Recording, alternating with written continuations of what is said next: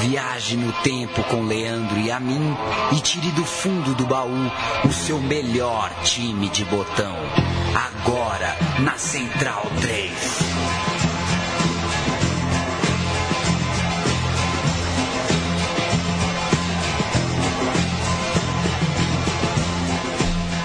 O seu podcast de memórias futebolísticas também é um podcast de memórias esportivas para além do futebol. Muito bem-vindo, amigo Central 3. Eu, Leandro e a mim, estou ao lado de Paulo Júnior. Já disparo para cima de você, Paulo Júnior. Você sabe que aquele papo de ah, as manhãs de domingo nunca mais foram as mesmas, né? Eu acho que para você não mudou. Suas manhãs de domingo continuaram mais ou menos as mesmas coisas, né? Depois do 1 de maio de 94. Hum. É, mas já dando a dica aqui, que a gente vai falar de Fórmula 1 hoje, né? Você é, sabe que a Fórmula 1, se morresse um Ayrton Senna hoje, não seria mais as manhãs de domingo, né? Porque mais da metade, pelo, deve ser pelo menos mais da metade, um pouquinho mais da metade do, do, do calendário, não é mais de manhã de domingo, né? É madrugada, é, o calendário asiático aí pegando pesado, não tem mais aquela coisa de dois terços da, da competição ser disputada na Europa, ou não, enfim. Paulo Júnior. Oi. Qual é o maior capacete da história da Fórmula 1? O maior capacete. Antes eu vou falar. No programa passado, é. a gente falou de Palmeiras e Corinthians e caiu outro mito, né? Ah, aquelas quartas-feiras, os jogos foram é. na terça. Exato. não foram na quarta. Então você acaba de trazer outras corridas, já não são tão assim é, aos domingos de manhã. Você sabe que de Fórmula 1 eu entendo tanto quanto de broches. É, mas gosto ali, assisti por algum tempo, quando havia interesse. É, coloquei o despertador, aquela para a estreia do Rubinho na Ferrari. Lembro de algumas corridas daquelas muito, muito, muito, muito famosas. De resto, eu vou deixar mais com você e com o nosso convidado. Eu não sei responder qual é o capacete mais nervoso da história dos carrinhos de corrida. Temos do outro lado do oceano e do outro lado do plasma, Rodrigo Borges, nosso parceiríssimo de longa data de esporte final e outros carnavais e outros guerigueres, é, que é um especialista, como não, em esportes como um todo, mas um entusiasta contumaz da Fórmula 1 do uh, esporte a motor. Rodrigo Borges. Sou eu. Olá, Leandro Amin. Olá, Paulo Júnior. Que prazer participar de novo do meu time de botão. Eu que já tinha apareci aparecido aqui para falar de New York Cosmos. Eu sempre digo para você que o meu time de botão é dos meus podcasts favoritos. E de novo aqui agora para falar de Fórmula 1. Como é que se joga futebol de botão com Fórmula 1, Leandro Amin? É, eu fazia. Uma vez eu ganhei um milhão de réguas, régua de plástico de um político e eu era criança, e eu colocava na sala de, de casa, assim, as regras do lado do lado e fazia os circuitos, né? E fazia, pegava as figurinhas, né? Eu tinha álbum de figurinha da Fórmula 1, é. veja você. E fazia, era mais ou menos um, um, futebol de botão de corrida ali, mas era eu que fazia, sempre ganhava quem eu queria, as ultrapassagens tudo mais. É curioso em acervo de jornal na internet, Paulo, Paulo Júnior, é, notar o quão, o quanto de espaço a Fórmula 1 tinha nos jornais, sobretudo segunda-feira. Assim, era coisa de duas páginas. Muitas vezes a principal manchete do jornal, né, a primeira página do jornal lá era a Fórmula 1.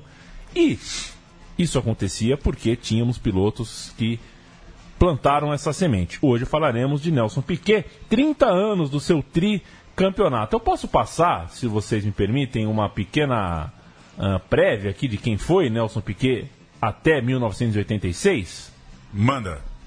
Nelson Piquet começou na Fórmula 1 em 78.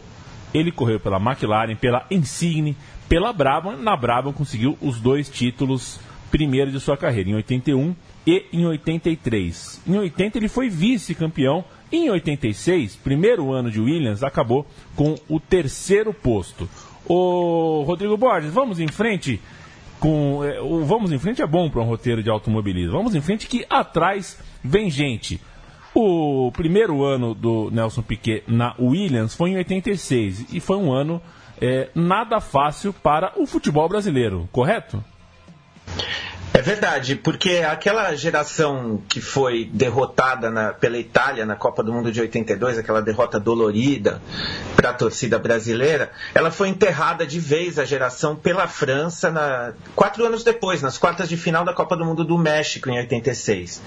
Aí o que, que aconteceu? O ceticismo tomou conta do, do futebol, do principal esporte do país, e colocou em xeque o futebol arte. As pessoas passaram a desacreditar no futebol arte. E aí depois, eram quase duas décadas sem títulos, o futebol deu um espaço ainda maior para a Fórmula 1, que também há quase duas décadas viveu um momento iluminado no Brasil. Para lembrar, o Emerson Fittipaldi tinha sido campeão em 72, em 74 e o Piquet em 81 e 83. Então o Brasil, num espaço de, de 72 a, a até o ano que a gente está falando, 87, foram 15 anos com quatro títulos mundiais, né? Agora, tem uma coisa, eu vou aproveitar esse começo de programa para perguntar para o Rodrigo, que fala-se muito sobre a relação do brasileiro, você falou desse período muito vitorioso, que o brasileiro curte Fórmula 1 quando tem gente ganhando. Isso é um fenômeno exclusivamente nosso ou em outros países por aí, quando tem um piloto na parte de cima da tabela ou no quadro de favoritos ou com talento para tal, a galera passa a acompanhar mais, Rodrigo? Eu acho, Paulo, que, que não é um fenômeno vamos dizer assim, não é um fenômeno exclusivo do Brasil, mas eu acho que no Brasil isso se multiplica. É, a Argentina, para falar de um país que está do lado, o argentino é muito apaixonado por esporte. É claro que se tem um argentino no esporte desempenhando bem, esse interesse aumenta, é natural isso. Mas o argentino ele é muito apaixonado por esporte. Aqui na Inglaterra, por exemplo, uh, Wimbledon foram se não me engano, oito décadas sem que um tenista britânico vencesse o torneio de Wimbledon. E o interesse não, não diminuiu por conta disso, até que o Andy Murray venceu o Wimbledon. Então, eu acho que no Brasil isso é mais forte, isso vem com mais força. Basta ver o que se tem hoje de interesse, por exemplo, de tênis no Brasil. É verdade. O... Ainda assim passa jogo de tênis, hein? Nossa. Passa, passa bastante, inclusive. Com o talento emergente de um tal de Ayrton Senna, cada vez mais perto do topo, e um outro gênio da raça, o Nelson Piquet, que vivia ainda o seu auge, a torcida brasileira então adotava a Fórmula 1 naquela segunda metade dos anos 80, carregando Piquet e Senna como seus grandes heróis esportivos. Então o meu time de botão vai é, ficar com cheiro de graxa na mão, vai sentir o cheiro da borracha queimada no asfalto para falar deste homem é, do capacete branco e marrom. Há controvérsias quanto ao marrom. Para mim é marrom é aqui. É vermelho, hein? Para mim é marrom. É, começou vermelho, Não, foi vermelho. ficando marrom, enfim. É um intermediário ali que conquistou o título em 87.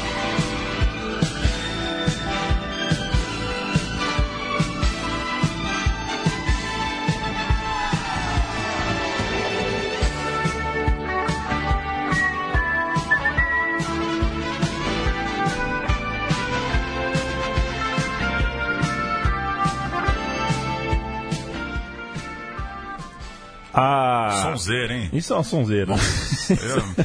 Você, tá, você vai fazer aniversário, né? Você podia Boa. entrar para cortar o bolo com essa música aí. Podia ser uma. oh, mas vamos essa ver... música ou o tema da vitória? Eu sou mais essa música. Essa música. É. Vamos recuar um pouquinho, porque para falar de 87 é importante que a gente volte no tempo e cite 1986 pelo seu contexto. 86 foi o ano em que Piquet fez a sua primeira temporada pela Williams, como já citado. Ele saiu da Brahma, onde foi bicampeão, e conseguiu ali, é, revolucionou o, o, a história daquela equipe, daquele carro. Mas foi um ano complicado, porque em março o Frank Williams, o fundador e dono do time, sofreu um grave acidente de carro que o deixou, acho que foi na França, né? Que deixou. É, foi, na França. O, foi na França, né? O Frank acabou ficando tetraplégico. E num, por causa né, do acidente, da, do tratamento pós-acidente, ele ficou afastado da equipe. Num ano de ânimos abalados por causa da tragédia, a Williams então perdeu o título, mesmo tendo o melhor carro do grid. Alan Prost, francês que guiava pela McLaren, ficou com a taça ao superar o Piquet e o seu companheiro de equipe, Nigel Mansell. A dupla da Williams dividiu entre si muitos dos pontos e acabou abrindo caminho para Prost e fechou o ano com 72, dois a mais que o Mansell, três a mais que o Piquet. Prost bicampeão, portanto, né, Rodrigo? É, é, essa história ela não poderia se repetir em 87, porque uh, foi um vexame em 86. A Williams tinha total condição de ganhar o título. E a política da Williams, isso ao longo dos tempos se repetiu, nunca foi de dar ordens de equipe, de eleger um primeiro piloto, de dar prioridade a um piloto. Mas o Mansell tinha claramente uma, uma espécie de, uma preferência dentro do time, já que o piloto e a equipe eram ingleses. O Mansell era um piloto menos experiente que o Piquet, era um talento não emergente, mas assim, já era, era um cara mais jovem, consolidado como ídolo na Inglaterra e a maior parte dos funcionários da equipe eram ingleses, equipe inglesa, e o Piquet teria então pela frente essa missão de conquistar a sua, ali a, a sua equipe de mecânicos, engenheiros e lutar internamente para não ser jogado para um papel secundário. E para isso ele, ele se valeu não só do, do talento, que ele tinha mais talento como piloto do que o Mansell, mas nós vamos ouvir, acho que nós temos o áudio para ouvir o próprio Piquet falando a respeito no, no Linha de Chegada, que é um extinto programa, acho que é extinto, acho que não tem mais programa de Sport TV. Ele é entrevistado pelo Reginaldo Leme falando a respeito. O Regi? É, é, difícil morar fora, né, Paulo? Porque você não sabe mais que programa tá extinto mesmo. Pois é, ele nem sabe que o Faustão foi pro sábado, né? Tá sabendo? E tá no SBT, é isso? É, rapaz, o tempo passa. Fala, Piquet! O meu campeonato mais difícil, sem dúvida, foi o último, porque eu assinei um contrato com o Frank. O Frank teve um acidente. O acidente não, dele, Frank? É, é, não estava mais no time durante o primeiro ano. É, e aí eu tive tudo que é tipo de briga possível dentro do time. Eu desenvolvi os carros, eu tinha muito mais experiência que o Manso. E ele era inglês, num time inglês, logicamente, eles queriam, já tinha ganhado o campeonato duas vezes, ele não tinha. Então, logicamente, os ingleses queriam, queriam ganhar esse campeonato e para mim era muito difícil dentro do time. Então, eu tive que realmente usar com muita astúcia, eu tive que ter os mecânicos do meu lado, ter o time é, para conseguir ganhar esse campeonato. Não foi, foi o campeonato mais difícil, foi a, a, eu desenvolvi toda a parte de suspensão ativa e quando ficou pronto eles não deixaram usar mais.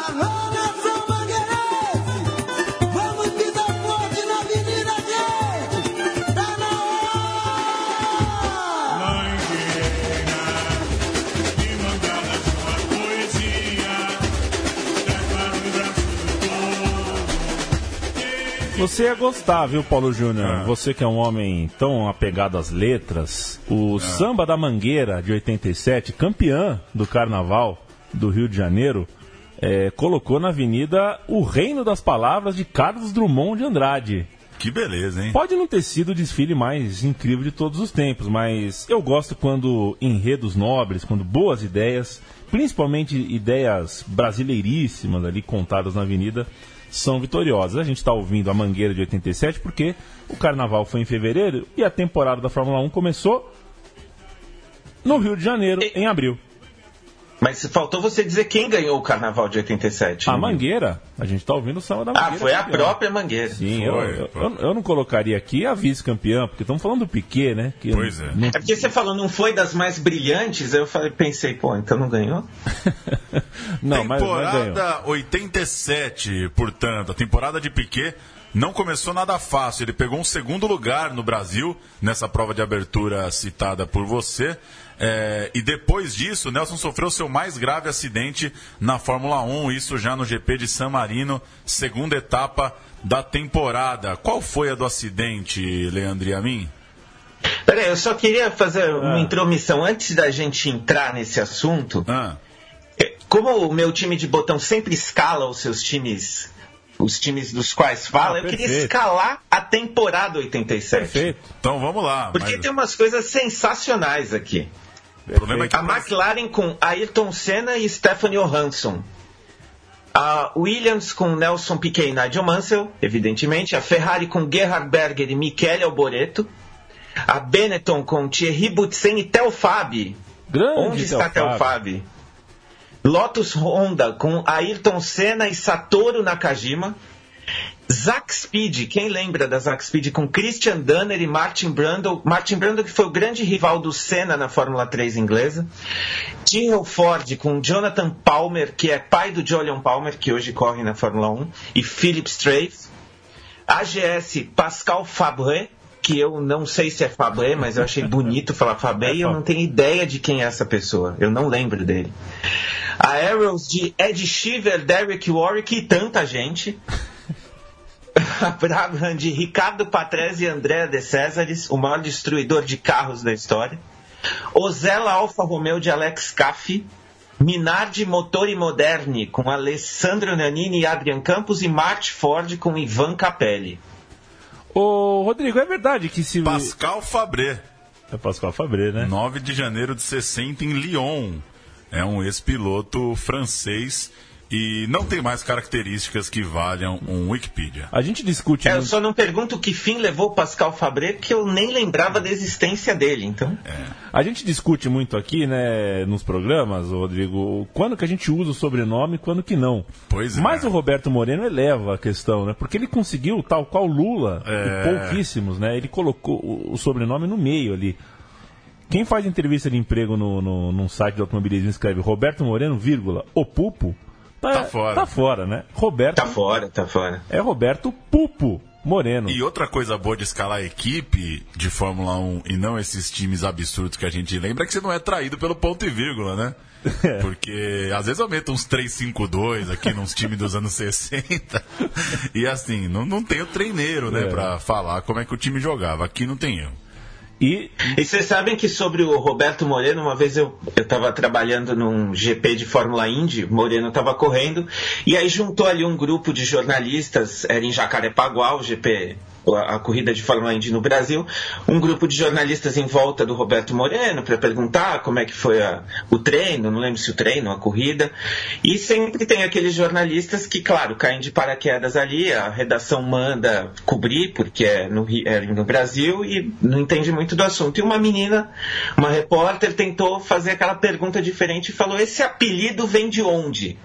Aí ele falou assim, ele olhou para ela com uma cara estranha e falou: Qual o apelido? Ela falou: Moreno. Ele falou: ah, No caso é o meu sobrenome mesmo. o apelido é o Pupo. Brincadeira, hein? É, bom, ficou para trás aqui o que o Paulo, o primeiro GP de, de Jacarepaguá, o que aconteceu. Prost, que inclusive sempre foi muito bem nos GPs brasileiros, venceu e o Piquet ficou em segundo. O seg- a segunda prova, o GP de San Marino, eu vou tomar licença aqui e meter mais globo. Próximo domingo, o segundo grande desafio da temporada 87 de Fórmula 1. Mais uma prova de técnica, coragem e alta velocidade. Grande Prêmio de San Marino de Fórmula 1. Ao vivo, direto do Autódromo de Imola. Exclusivo. Próximo domingo, nove e meia da manhã. Oferecimento do seu posto Esso na Fórmula 1 com você. Eu quis deixar também a propaganda da ESSO só por um capricho. E por quê, né? Vai que pinga, né? Mas a É. gente deixou o, buraco do acidente, acidente na mesma curva Tamburello, onde morreria Ayrton Senna anos depois, em 94. O Piquet, lá ele bateu durante o treino, ficou impedido de disputar a prova no dia seguinte. E hoje, o Nelson diz que depois daquele acidente, nunca mais foi o mesmo piloto. Segundo as próprias palavras do Nelson, ele perdeu profundidade na visão e nunca contou isso, nunca revelou isso aos médicos da Fórmula 1, ou acabaria sendo impedido de correr, suas chances de ser tricampeão naquele ano chegariam ao fim. O Piquet diz também que teve que passar a ler as placas que indicam a distância de freada, o que nunca havia feito antes. E assim, né, Leandro a mim? Pelo menos alguém leu as placas né, da, da, da freada, né? É, valeu para alguma coisa. Brincadeira, mas é isso, é uma boa história de como o Piquet precisou superar um problema, é, não vou dizer é, absurdamente grave, porque, claro, ele continuou correndo, mas um problema relevante para alguém que precisa ter reflexo e precisa estar muito atento no que faz. Sete anos antes do Ayrton Senna, na mesma curva, no mesmo GP, é, sofreu um acidente que lhe foi fatal. Rodrigo Borges. É, e basta lembrar que também é importante, na verdade, lembrar que dois anos depois do acidente do Piquet, e obviamente antes da morte do Senna, o Gerhard Berger ele bateu na mesma curva Tamburello, ele, ele era piloto da Ferrari, a Ferrari pegou fogo, ele estava preso na, no carro, não conseguia sair, teve queimadura nas mãos, então uma curva que já tinha feito duas vítimas antes do Senna. Né? Uma curva é, que até quem não conhece de Fórmula 1 aqui no Brasil sabe dizer o nome, sabe até é, quantos graus tem a curva, que é uma curva meio não curva, né? Lembra quando o Galvão chamou a curva? Com razão, inclusive, o grid de largada da de Mônaco, ele falou que a curva era reta. Né? É, que era uma reta curva e era, é mesmo, né? Fazer o quê? É, porque é reta dos boxes, mas é uma curva. Se você for reto, você não chega no fim dela. Enfim, ainda sofrendo os, os efeitos do forte acidente de Imola, o Piquet conseguiu o segundo lugar no grid do GP da Bélgica, a terceira da temporada. Mas ali ficavam claras as sequelas do acidente. Ele foi um segundo e três décimos mais lento que o seu companheiro Mansell. Para uma comparação, no Brasil, o Piquet fez a pole position com quase meio segundo de vantagem para o piloto inglês. E o Nelson Piquet vai falar um pouquinho mais aqui com a gente sobre é, essa questão, a questão da sequela, a questão da confiança, enfim. É, o que, que atrapalha quando você toma é, uma chapuletada como ele tomou em San Marino? É isso, Márcio né, ficou famoso porque era mais rápido que eu e tudo, mas no primeiro ano ele não era mais rápido que eu. Mas aí foi melhorando, eu fazia exame cada 15, 15 dias, fui melhorando, a profundidade, fui melhorando, melhorando, melhorando, aí no fim do ano já estava praticamente bom, e já estava disputando de igual para igual. Você escondeu essa, essa falta de eh, visão de profundidade para não para não ser impedido de correr. De correr. Então eu já comecei a olhar placa, que eu, eu nunca olhei placa na minha vida de, de, de, de, distância de freada, isso, aquilo. E eu realmente era um segundo mais lento do que eu era. Mas... E acho também que depois disso eu nunca voltei o que eu era como piloto. Entende? Já, já é, me atrapalhou muito.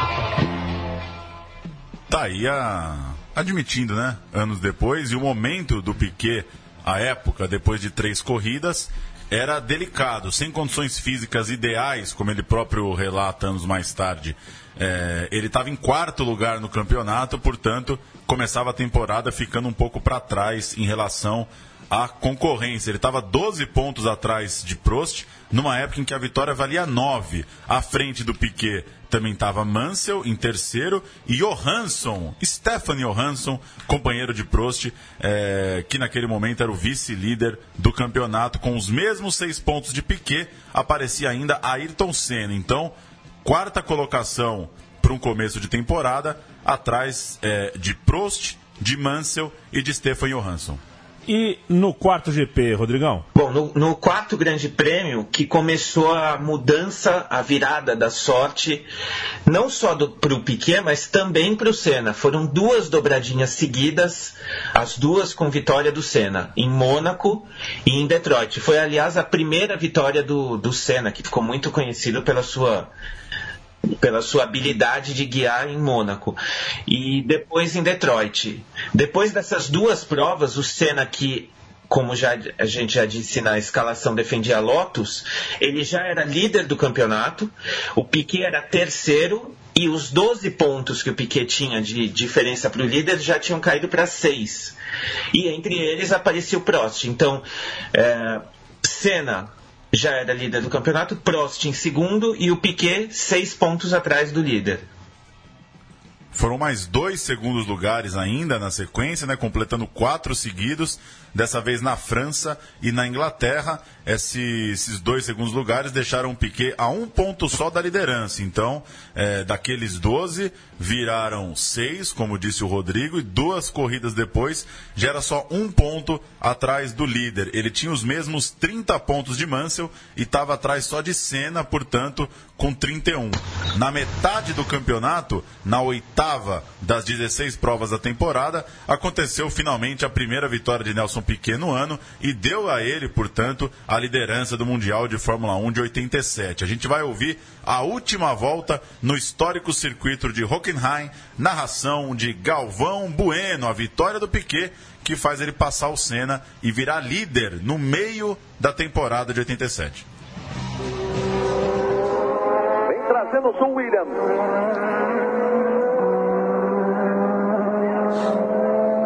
Vai na última grande reta no circuito de Hockenheim. Aí com cuidado, freia, muda a marcha, puxa para a direita, entra pelo estádio. São três curvas apenas separando o Nelson Piquet da vitória. Aí vem Nelson Piquet, faz a grande curva à esquerda. Vem com cuidado devagarinho. Aí Piquet para contornar o F. Aí vem Nelson Piquet, aí vem o Brasil na ponta no Grande Prêmio da Alemanha. Vai apontar na reta Nelson Piquet. O diretor de prova já está aguardando o brasileiro para lhe dar a bandeirada. É a festa do Brasil, é a festa de Piquet. Nelson Piquet do Brasil. Nelson Piquet do Brasil vence na Alemanha. A vitória de Nelson Piquet no Grande Prêmio da Alemanha em Hockenheim. Nelson Piquet assume a liderança do Campeonato Mundial de Fórmula 1 em 1987. Nelson Piquet finalmente a vitória na temporada de 87. Outra vez o Brasil à frente na Fórmula 1. Nelson Piquet.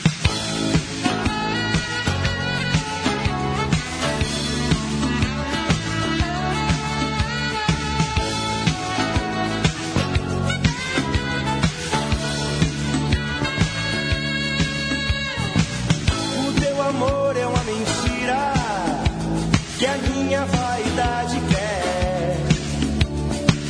E o meu poesia de cego, você não pode ver. Cazuza. O Nosso Amor a gente inventa do Cazuza foi a música mais tocada nesta República Federativa em 1987. E viva Walter Carvalho, hein, o maior fotógrafo de cinema do Brasil que dirigiu o filme do Cazuza, um filmaço. É um bom filme. É um É filmaço. um bom filme. E- evidentemente existem é, existem os detratores que aumentam demais, superlativizam o que há para ser criticado. Mas a Pois crítica é, feita.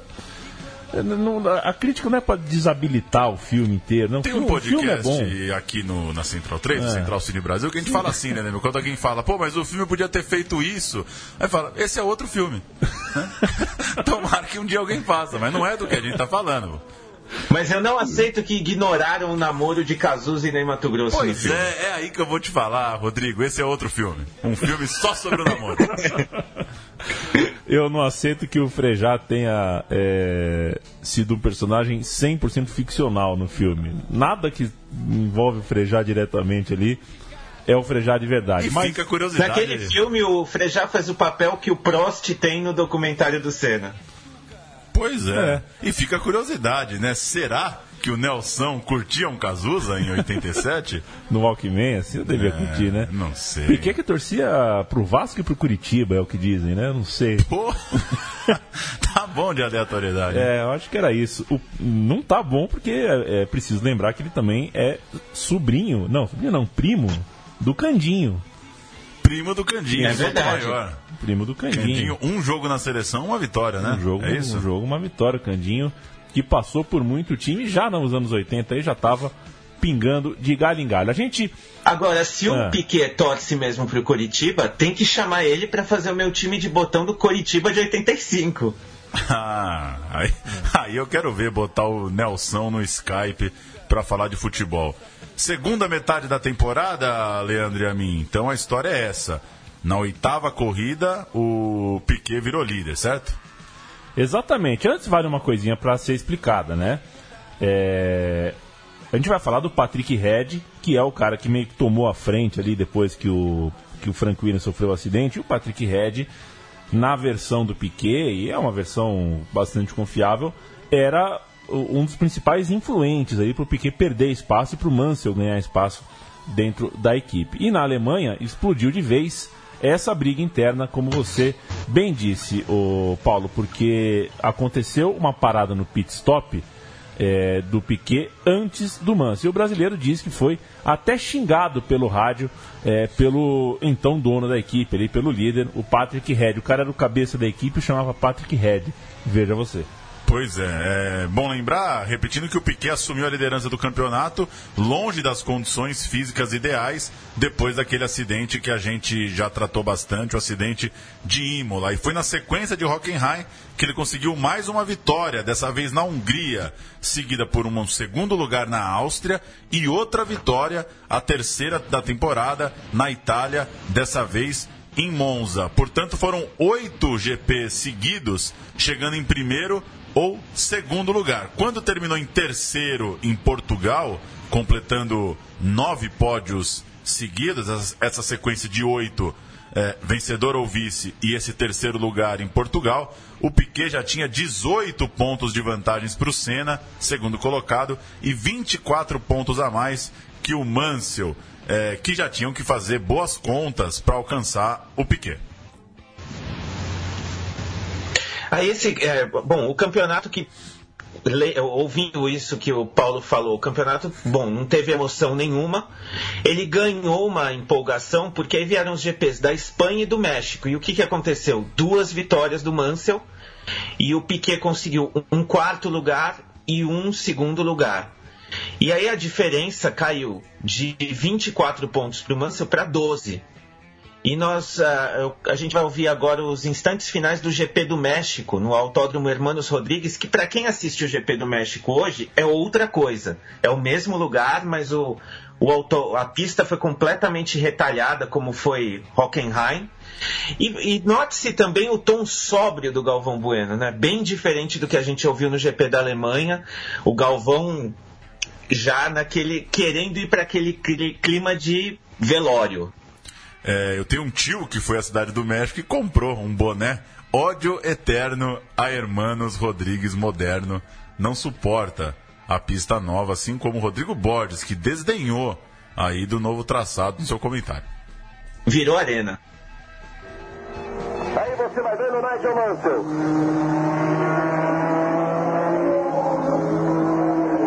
Mansell, Piquet, Shiver. Mansell, Piquet, Patrese, Shiver, Fabi e Aliot nas seis primeiras posições. Aí o resultado final deste Grande Prêmio do México de 1987, confuso Grande Prêmio do México, com duas largadas e com 63 voltas apenas.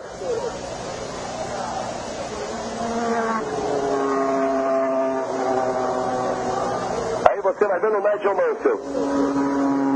Tempo de corrida, repare, 1 hora 26, 24 minutos 207.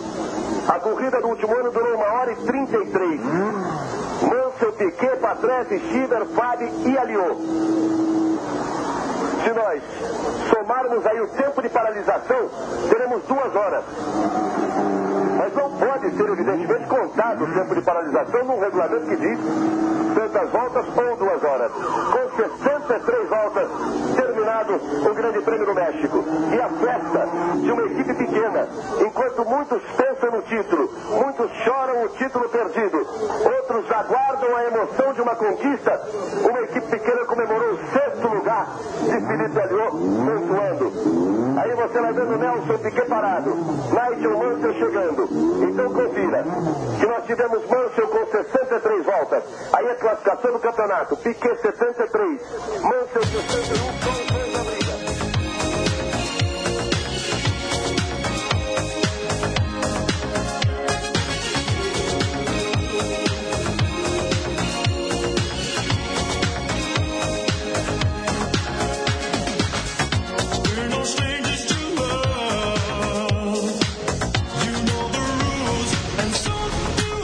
Como o momento O gel agora passou, né? passou. A moda do gel passou, O gel né? tá por Não fora. é possível, cara. Estamos ouvindo Rick Astley, Never Gonna Give You Up, que é a música número um na Inglaterra. Já que agora, nesse momento, quem tá por cima da carne seca é o Manso na história, vamos ouvir a música número um aí.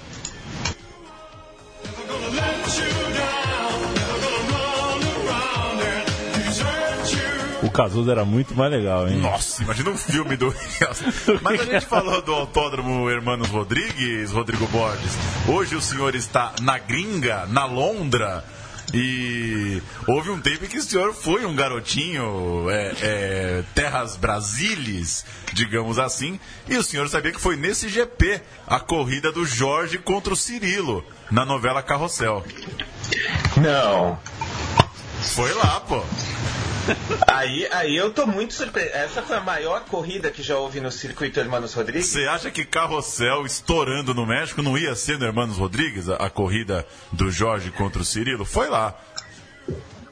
Que baita momento do Hermanos Rodrigues, hein? É sensacional. A gente ouviu é, o Galvão e, como ele disse ao fim do GP do México, apenas a dupla da Williams seguia na briga pelo título. O Senna, que era o terceiro colocado àquela altura, já estava 22 pontos atrás do Piquet e com só duas provas para o fim da temporada. Com 12 pontos de vantagem para Mansell, Nelson Piquet iria para Japão e Austrália com os campeonatos na mão, mas é, nem tão na mão assim, Rodrigo Borges. Por quê?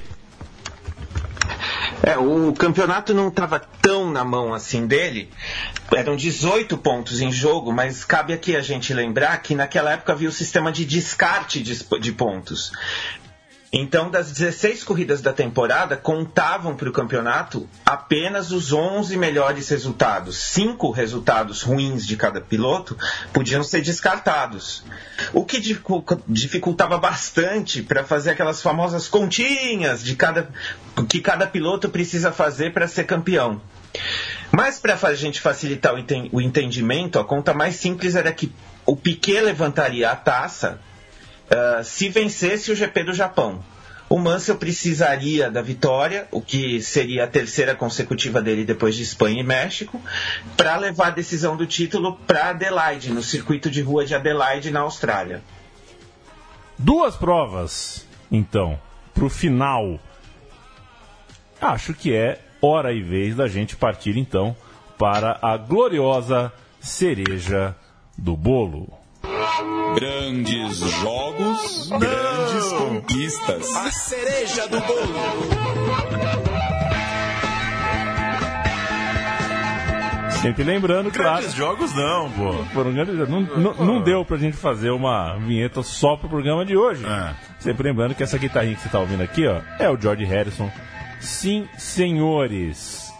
Tem o prêmio, do, o prêmio do Japão e o prêmio da Austrália. O Grande Prêmio do Japão e o da Austrália. Dois GPs que contradizem a história do ah, as manhãs de domingo. Os caras foram campeão, tudo foi de madrugada mesmo. Pois é. Aliás, você sabe, Leandro e a mim, o nosso, nosso colega, nosso amigo Tiago Arantes, uma vez fez o levantamento sobre essa questão da alegria nas manhãs de domingo. A, o, a maior parte das vitórias do Senna não aconteceu de manhã. Aconte... Ou foi na madrugada, ou então em alguns GPs como Canadá e Estados Unidos foi à tarde. Mas aí que tá, a comemoração era de manhã, que a macarronada não sai na madrugada, né, Belo? Eu acho que tem tem cinza aí, viu, Rodrigo Borges? Só para o seu Mas chato Estados da Unidos e Canadá que é depois do almoço. Comemorava o que? No Fantástico? Ah, mas aí tem aquela galera que almoça lá pelas quatro, né? Enfim, tô te enchendo. São bons mitos é, do automobilismo no Brasil. Cereja do bolo, no fim das contas, a emoção que se previa para a corrida japonesa em Suzuka acabou não rolando. No treino oficial de sábado, o Mansell sofreu um forte acidente na curva 2 do circuito, foi levado ao hospital e acabou impedido de correr não apenas no Japão, mas também na prova de encerramento do campeonato, na Austrália. Piquet portanto, na véspera da corrida, já era o tricampeão mundial. O primeiro brasileiro tricampeão mundial de Fórmula 1, o quinto título de um piloto brasileiro em 15 anos, depois das conquistas de Emerson Fittipaldi, 7-2, 7-4, e claro, dos dois outros títulos de Piquet, 8-1 e 8-3. Num período de desilusão com o futebol, Brasil é, perdendo as suas disputas na Copa do Mundo, a Fórmula 1 empolgava de fato o torcedor canarinho, ou pelo menos aquela parte da torcida que precisa torcer quando o time está ganhando. Esses tiveram um período para curtir é, Fórmula 1. E, e fica para a história, Leandro a mim, você e Rodrigo podem falar um pouco disso.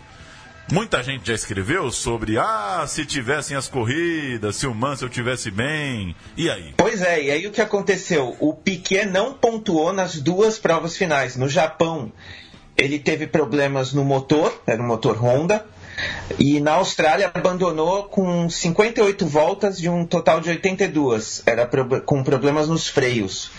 Ou seja, o Mansell, se tivesse corrido, possivelmente teria uma chance bem grande de ser campeão mundial, já que o Piquet sofreu nas etapas finais com problemas mecânicos. Nessas duas corridas finais, inclusive, a Williams teve o italiano Ricardo Patrese como companheiro de Piquet, substituindo o Mansell, que como a gente ouviu lá na escalação no começo do programa, o Patrese começou a temporada na Brabham. É Brabham mesmo, assim? É, esse, é. esse Hzinho tem, né? É, é Brabham. Olha, eu nunca, eu nunca ouvi um inglês falando Brabham, mas eu acho que é Brabham. Correto. É quase imperceptível o H, né? Brabham. Você puxa uns papos de Fórmula 1 aí na, na vendinha, Rodrigo Borges? Como é que é? Na vendinha, nunca puxei, mas já conversei com um amigo meu aqui sobre o Lewis Hamilton. Entendi. Porque eu achava que pouco se falava sobre ele. De fato, ele confirmou uma impressão que eu tinha que o Hamilton desperta sentimentos bem diferentes. Tem gente que gosta muito dele, mas tem muita gente que detesta o cara. É de fato o nosso Robinho. É mais ou menos isso, é uma boa comparação. É o Robinho inglês.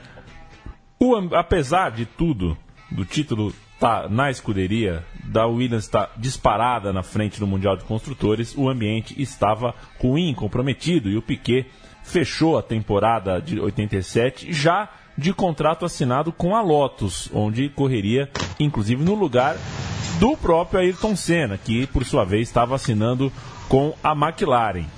É aquela coisa, eu estou ganhando aqui o campeonato, disputando o título, mas tá tão difícil a vida aqui que eu vou embora mesmo assim.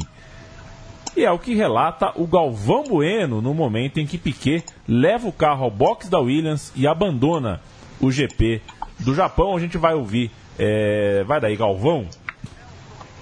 Traz pela quinta vez a alegria maior ao torcedor brasileiro de comemorar um título mundial da Fórmula 1. Dois do grande Emerson Fittipaldi e agora três do grande Nelson Piquet.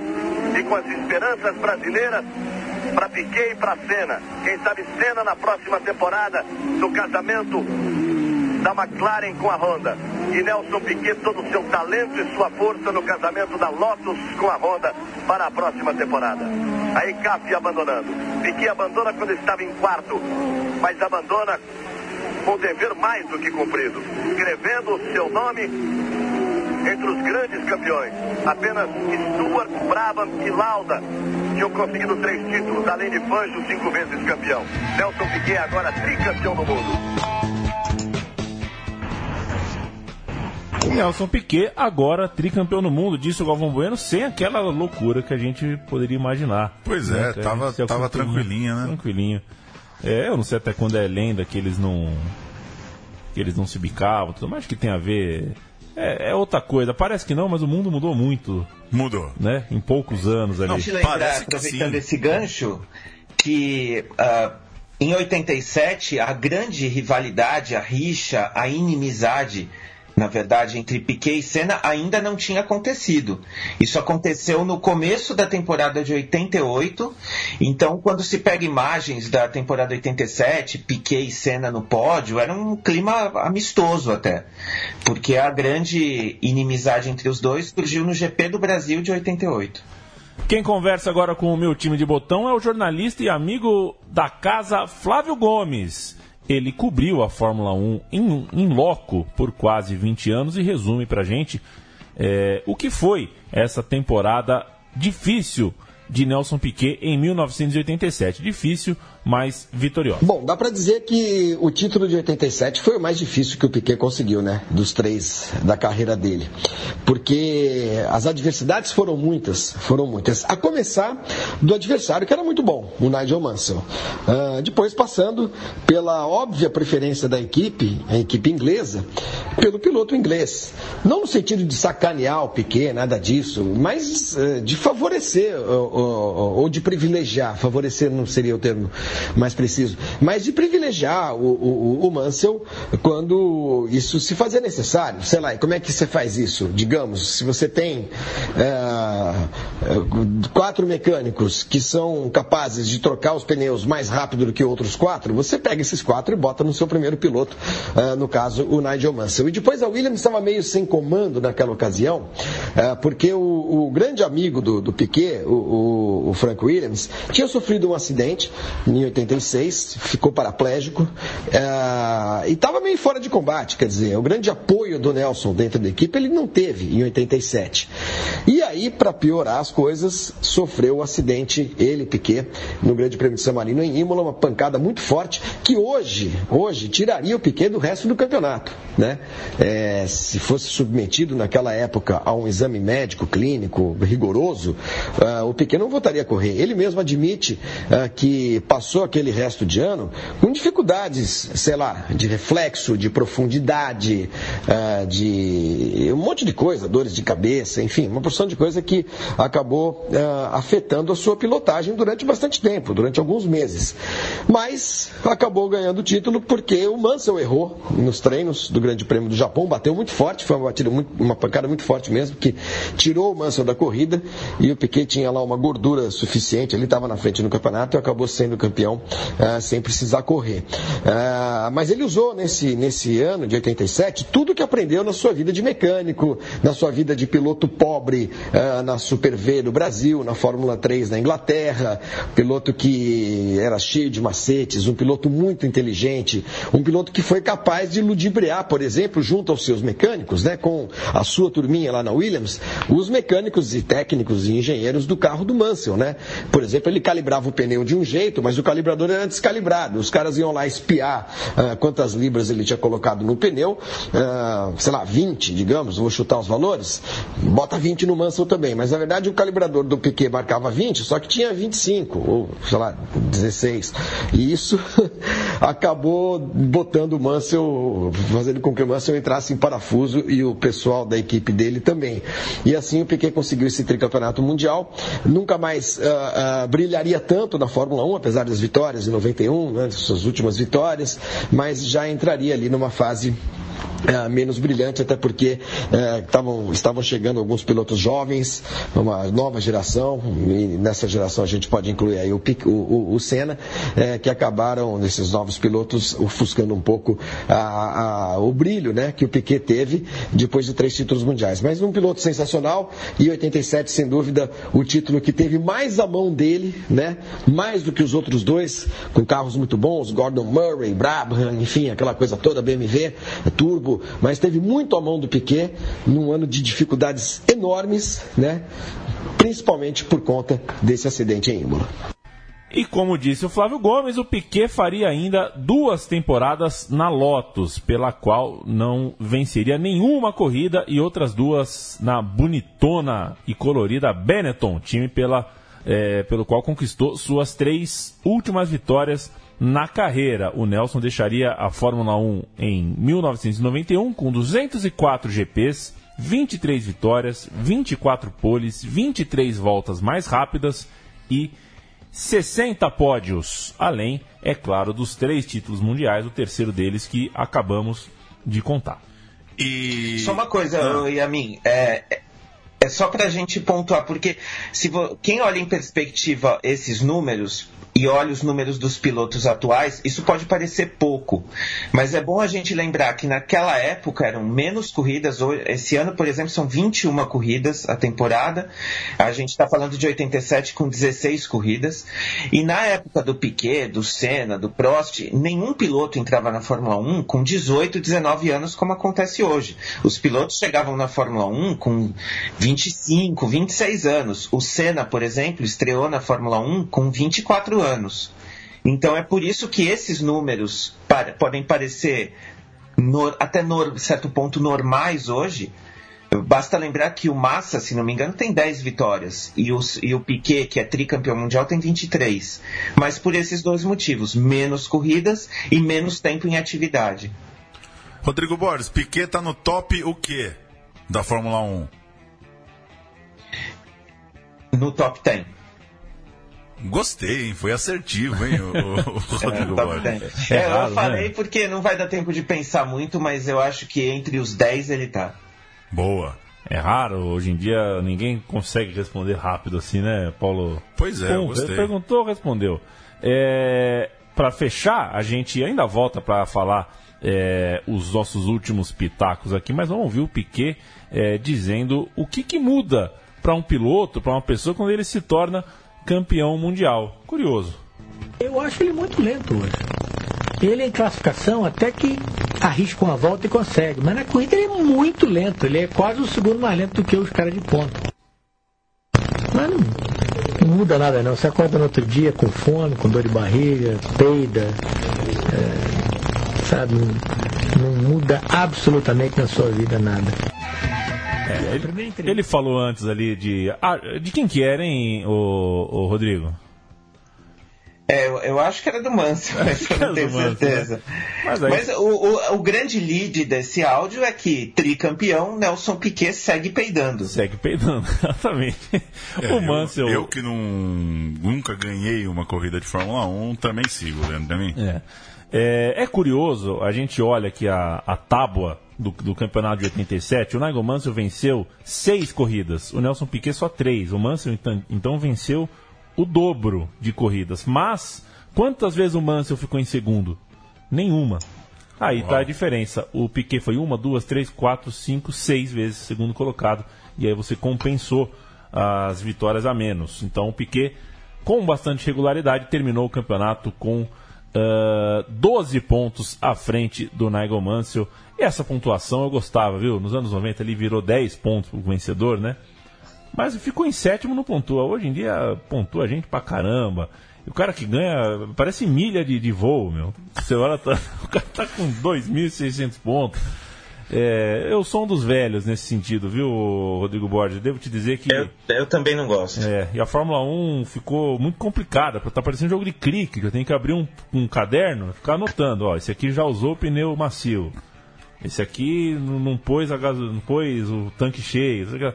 É complicado. Eu confesso que parei de assistir regularmente nessa época, mas fui muito fã, muito mesmo de Fórmula 1. Sinto saudades, inclusive, de das manhãs de domingo. Sinto saudades das manhãs de domingo também e de algumas madrugadas. Por que não? Valeu, Rodrigo E um Borges. grande abraço pro Thierry Boutsen, dono do capacete mais bonito de todos os tempos. Se quem tá ouvindo a gente nunca viu, procure saber. Porque isso é outra coisa que mudou, né? O capacete antigamente era como o RG do piloto, não mudava. Era aquele É. desenho e pra vida toda. E hoje você já nem consegue mais identificar. E os pilotos da Red Bull correm com uma latinha de Red Bull na cabeça. Então, A gente Estamos não tem mais paciência pra nada, Rodrigo Borges. É, nessa semana teve um jogo São Paulo Esporte, não dá pra saber quais que eram os times. Não é que a gente tá saudosista, não. A coisa tá muito louca. E foi um prazer falar com vocês de Fórmula 1, viu, Leandro e a mim? Prazer. Nunca vimos uma corrida juntos, hein? É, verdade. Me convida um dia aí pra um GPzão do Japão, assim? Sim, o GP do Brasil tá chegando aí também, hein? Tá chegando aí também. GP do Japão é nesse fim de semana. A gente tá gravando, né? Ah, Obviamente, então não, então não posso. Eu não- infelizmente não vou poder. Perfeito. Pô, vai ser no meu aniversário, hein? Que loucura. GP O do Brasil? Não, do Japão. O do Japão. Ó, que coisa maravilhosa. Nossa, que coisa incrível. Um abraço a todos os entusiastas do automobilismo, do esporte a motor. Obrigado ao Flavinho Gomes, que eh, nos presenteou com um, com um áudio explicando sobre Piquet. Mas principalmente, muito obrigado ao Rodrigo Borges pela ideia, pela realização, pela execução do roteiro, pela pesquisa e, por que não, por ser um dos fundadores da torcida Testemunhas de Piquet que é, começou e acabou no mesmo GP, né? É, um, um GP em Silverstone em é, alguns anos atrás. é, Eles levaram a faixa, choveu, a faixa saiu a tinta, frustrados, envergonhados, humilhados. Há Os- quantos anos? Ah, coisa de 5, 6 anos, não sei Cinco, direito. seis anos, né? Acaba, acabaram, a torcida acabou, né? Até porque o Piquet também não estava lá, então não adiantou muito, foi um pouco fora do momento. E eles não conseguiram o tiquezinho na conta do Twitter, né? Aí deu uma É, desmotivada, não foi, né? Não parecia oficial. Quem será que vai ser conta verificada no Twitter primeiro? Eu, você ou Rodrigo Borges? Rodrigo Borges. Rodrigo né? Borges, né? Quando lançar a biografia Piquezadas, o que eu vi daqui uns aninhos é, em Sorro. Existe um piquetista juramentado que é o Carlos Giraldelli, o querido Boto, que sempre, inclusive, ouve o meu time de botão, é, que disse, sempre conta essa história, que ele leu um livro sobre uma biografia do Piquet, só que uma biografia do Piquet publicada aqui, em 80 e poucos, não sei se ele já era, acho que foi antes do Tri. É, não se publica, né, biografia tão não, cedo, né? é, tá, uma, tá muito, né? Tanta coisa aconteceu com o Piquet depois, ele foi correr é, é, em outras modalidades, ele voltou a se acidentar. É, eu não sei se ele chegou a correr. Porque o, o Emerson Fittipaldi correu com 50 anos lá na Fórmula Indy. né? eu não sei se eles chegaram a correr junto. Eu lembro que o Piquet mo- morou num barco. Ele morou num barco, não morou, Rodrigo? Olha, isso eu não lembro. Eu lembro que ele tinha um barco. Agora, se ele morou no iate. E, inclusive, nos anos 80, isso era uma baita história. Não, o Piquet tem um iate. É, agora. Até você tem iate, né, Leandro e a mim? É, eu joguei no Google aqui, ó. Piquet mora barco. A primeira notícia de economia do IG. Nelson Piquet vai pagar indenização por morte em iate. Para com isso, velho. Trabalhador que atuava na reforma, olha, reforma e ampliação do iate morreu após uma explosão. Um gás, né? Gás aberto, explodiu. Ele vai ter. Olha que fotaça. o Piquet com a. Com a Piquet com a roupinha com da Brava. macacão, com um parmalat estourando no peito, né? Mas cheio das rugas. Grande Piquet. Grande Piquet. É, é isso, Rodrigo Borges. Mais alguma É isso, e consideração? por falar em biografia, o Lewis Hamilton teve a primeira biografia dele publicada logo depois dele ser campeão pela primeira vez. Considerando que ele já foi campeão três vezes, pode ser a quarta, quantas edições já o autor teve É. que fazer para atualizar esse livro? Rodrigo Borges, existe a biografia do Martial, jogador do Manchester. Existe? Existe. O cara tem 21 anos. E não é ninguém. Não, né? existir a biografia, tudo bem. O que eu quero saber é se existe quem leia. Ah, possível. Possível. O pior é que é possível. Valeu. Valeu, viu, Rodrigão? Valeu, Paulo. Valeu, Leandro. Foi um prazer participar. Estou sempre à disposição. E demais estar no- em mais uma edição do meu time de botão. O meu time de botão volta na semana que vem com a biografia de Luciano Todo Duro, um dos grandes pugilistas do Brasil. E né, Rodrigo Borges vem daqui um mês com é, o vôlei da Bulgária, O vôlei da Bulgária. que é um país que depois de Stoichkov prefere o voleibol.